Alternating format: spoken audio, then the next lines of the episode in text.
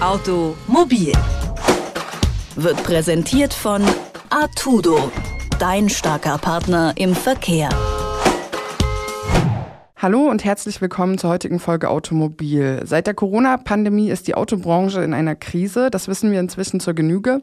Allerdings steigen die Verkaufszahlen für Elektroautos. Was zum alten Problem führt, es gibt nicht genug Ladeplätze für all die Autos und deswegen plant die Bundesregierung schon lange den Ausbau der Ladeinfrastruktur. Was allerdings passiert, wenn nun verschiedene Autobauer ihr eigenes exklusives Ladenetz aufbauen?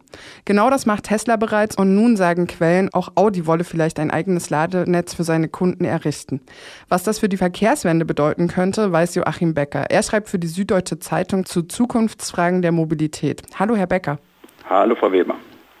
Die Autohersteller bemühen sich um Ladeinfrastruktur. Das entspricht ja eigentlich auch den Auflagen der Bundesregierung und ist ja angesichts dessen, dass E-Autos in Deutschland lange Zeit eher so ablehnend oder marginal gehandelt wurden, eigentlich recht begrüßenswert, oder?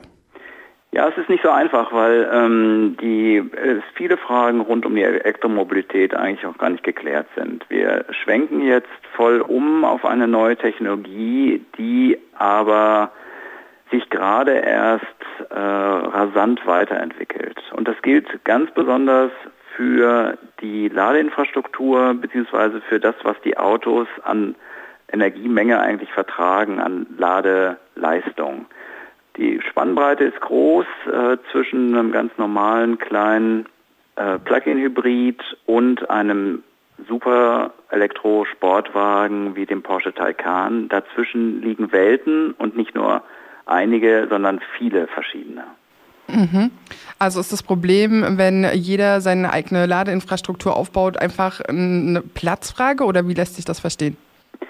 Ähm, es ist vor allen Dingen ähm, auch eine gesellschaftliche Frage mm, in den Städten. Ähm, ja, der Platz ist jetzt schon knapp und äh, wir haben in den letzten Monaten gesehen, dass überall viele neue Radwege, diese Pop-up-Wege mhm. entstanden sind. Das ähm, hat zu Diskussionen geführt, aber das ist erst der Anfang dessen. Also viele Städte sagen, ja, Radverkehr ist ja gut, aber es nimmt Platz weg. Ähm, und von dem Platz, den bisher parkende Autos haben. Das kann man machen. Ähm, wenn man aber verteilt jetzt nach normalen Parkplätzen und verschiedenen äh, Ladeplätzen für verschiedene Leistungsstufen von Elektroautos, dann wird es in vielen Städten absehbar wirklich eng. Mhm. Da geht es ja jetzt äh, tatsächlich um den öffentlichen Bereich. Ähm, man könnte ja aber auch sagen, dass viele Leute ihr Auto sowieso bei sich zu Hause abstellen oder parken und äh, dort gibt es ja einen Stromanschluss. Also wäre es dann nicht einfach möglich, äh, zu Hause privat zu laden, anstatt öffentlich? Naja, das passiert ja jetzt schon. Es gibt äh, Stimmen, die sagen, ja, hurra, die Elektromobilität kommt, aber vor allen Dingen erstmal auf dem Land, weil da haben viele Leute eher ein bisschen Platz oder vielleicht sogar ein eigenes Haus. Jedenfalls ist die äh, Lage nicht so angespannt wie in Trendvierteln, in den großen Boomstädten wie München, Hamburg etc., Berlin. Da wird es langsam richtig eng und da sind sehr viele Menschen, also mehr als 3000, glaube ich, pro Quadratmeter in München, in den Szenevierteln.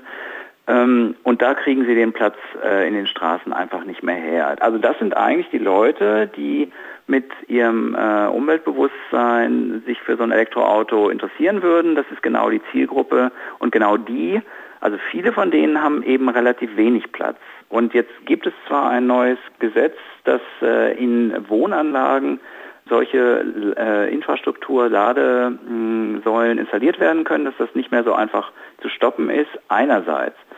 Andererseits muss man dann auch schauen, ähm, wie viel Anschlussleistung so ein äh, altes Haus hat. Ähm, und wie gesagt, zurück zur Eingangsfrage, wenn ich da mehrere Superstromer gleichzeitig äh, mit mehr als 150 Kilowatt laden würde, dann wird es langsam eng mit der Energieversorgung in Tiefgaragen und eine Neuverkabelung äh, kann sein, dass man die bis zum nächsten äh, Umspannungstransformator äh, ziehen muss. Das wird richtig teuer. Also es ist im Detail muss man immer sehr genau gucken, was eigentlich wirklich möglich ist in den Städten und wo und wie, zu welchem Preis.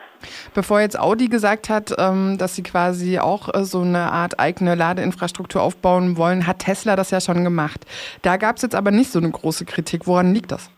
Also erstens hat Audi das noch gar nicht öffentlich gesagt. Das ist, äh, geht zurück auf einen Spiegelartikel, der offensichtlich gut informiert ist. Ich habe das dann in der Süddeutschen kommentiert, weil das tatsächlich äh, eine ähm, überzeugende Logik hat, weil Audi in äh, ein ganz neues Segment äh, gehen wird, genau wie Porsche jetzt schon mit dem Taycan in äh, dieses äh, Segment der 800 Volt Elektroautos.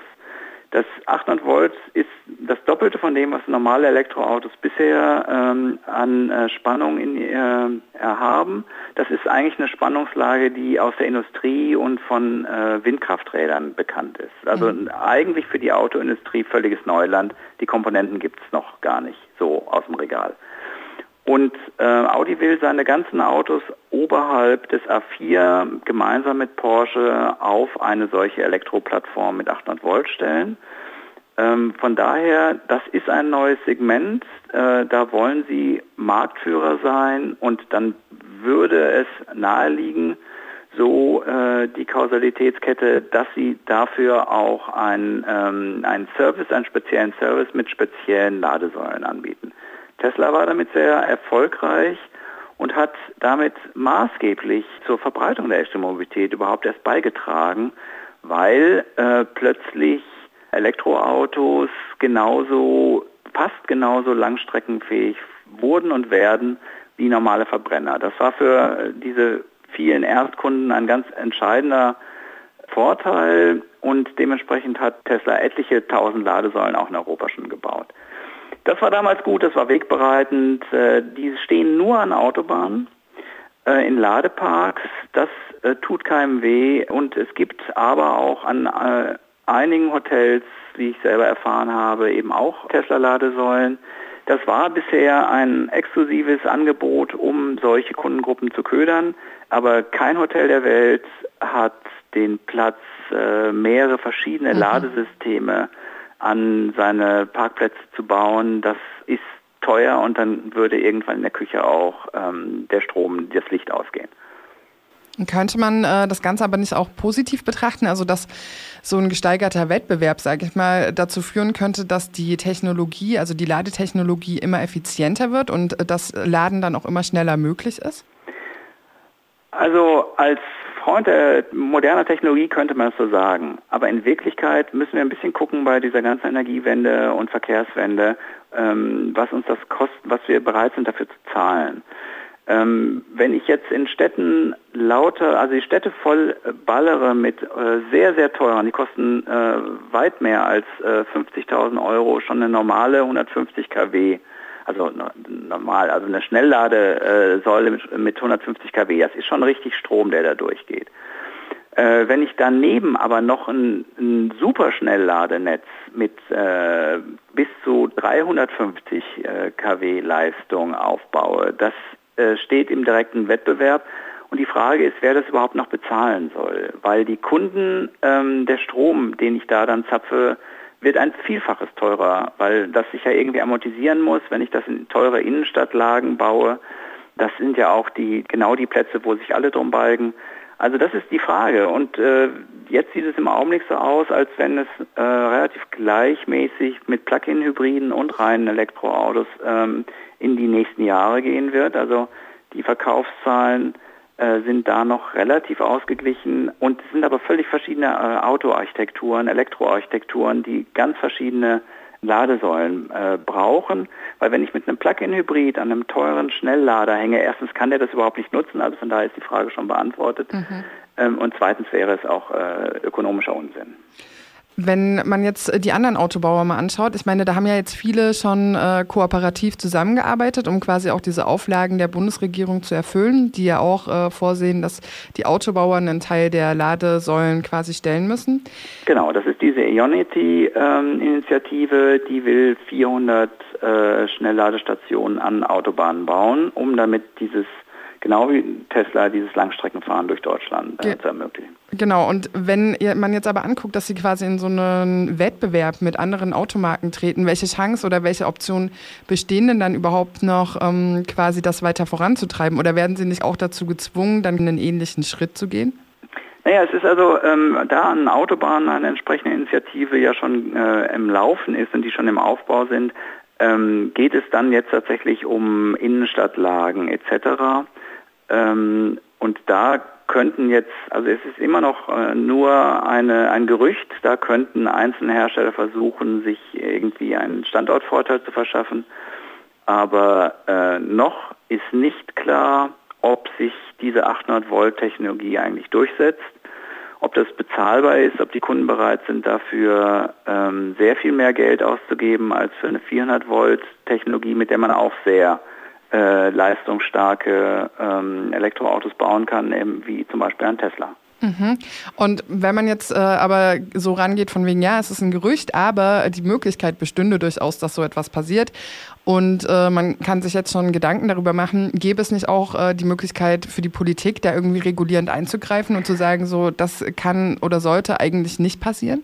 Die Politik äh, empfiehlt, glaube ich, bisher ähm, einen äh, Mischbetrieb mit verschiedenen äh, Ladeformen. Aber was bisher in den Städten passiert ist, das sind ja ähm, meistens privatwirtschaftliche Stromversorger, die da äh, Ladesäulen aufgebaut haben, die sind in den allergrößten Zahl, äh, bringen die weniger oder nur 22 kW.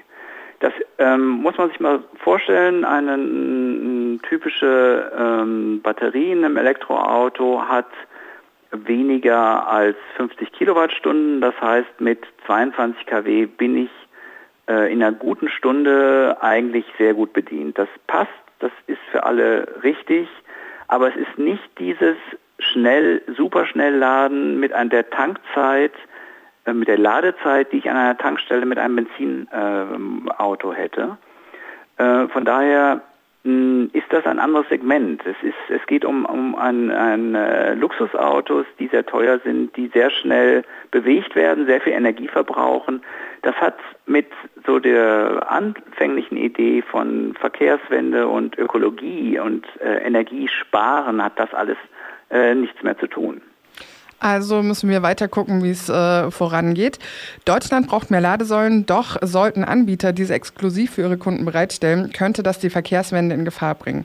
Das sagt Joachim Becker. Er schreibt für die Süddeutsche Zeitung zu Zukunftsfragen der Mobilität. Vielen Dank für das Gespräch. Danke, Frau Weber. Automobil wird präsentiert von Artudo, dein starker Partner im Verkehr.